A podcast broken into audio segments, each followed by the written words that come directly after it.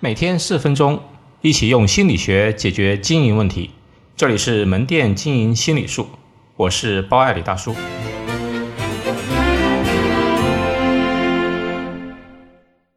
员工要富养，我们常有一个观念：穷人的孩子早当家，吃得苦中苦，方为人上人。经历挫折越多，越能锻炼出人才。这个从某种角度来看是对的。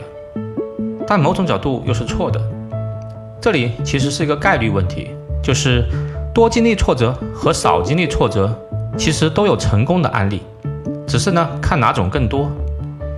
有那么一个著名的心理学实验给出了答案，在上个世纪七十年代，斯坦福大学心理研究室呢针对一千位来自社会各阶层三至六岁的儿童，来跟踪他们的行为。收集呢，他们成长经历受挫的概率和频次，整个跟踪过程啊，长达了二十五年，直到这些孩子都成家生子。在这里不得不佩服一下老外的科学研究精神。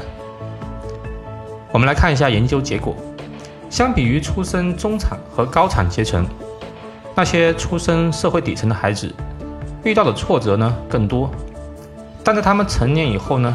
这些遭受挫折更多的孩子，当面临危机和他人不信任的时候，相对更容易怨天尤人，随后呢忍辱负重，最后自暴自弃。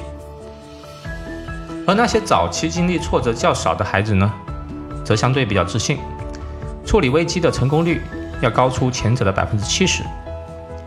以上的研究可以从概率上得出，经历越多挫折。越容易在自己内心垒起一座墙，以这座墙来保护自己，这样就越容易走向极端；而少经历挫折，则有利于维护自信，进而心理比较健康，更容易积极的阳光面对未来。好，我们回归到员工管理，激励的一个核心就是要富养，也就是增加员工的成功经历。第一。我们首先目标制定是要高而可达的，因为过高的目标会增加挫败感和不自信。第二，假如大目标看上去实在难以完成，那么我们就分解成一个个可以完成的小目标或者步骤，每次完成呢都要予以及时的认可和赞美。比如，小张这个月的销售任务是五万块钱，那么我们就可以分解为可以完成的步骤小目标。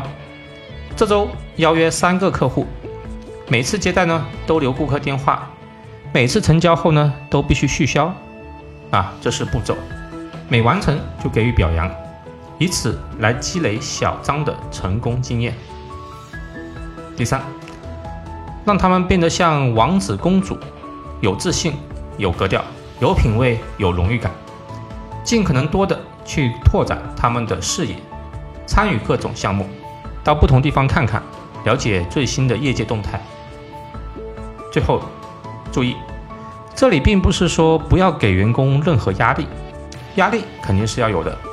这是这种压力必须在可控范围内，且有对应的及时的奖励及鼓励，不能只是为了压力而压力。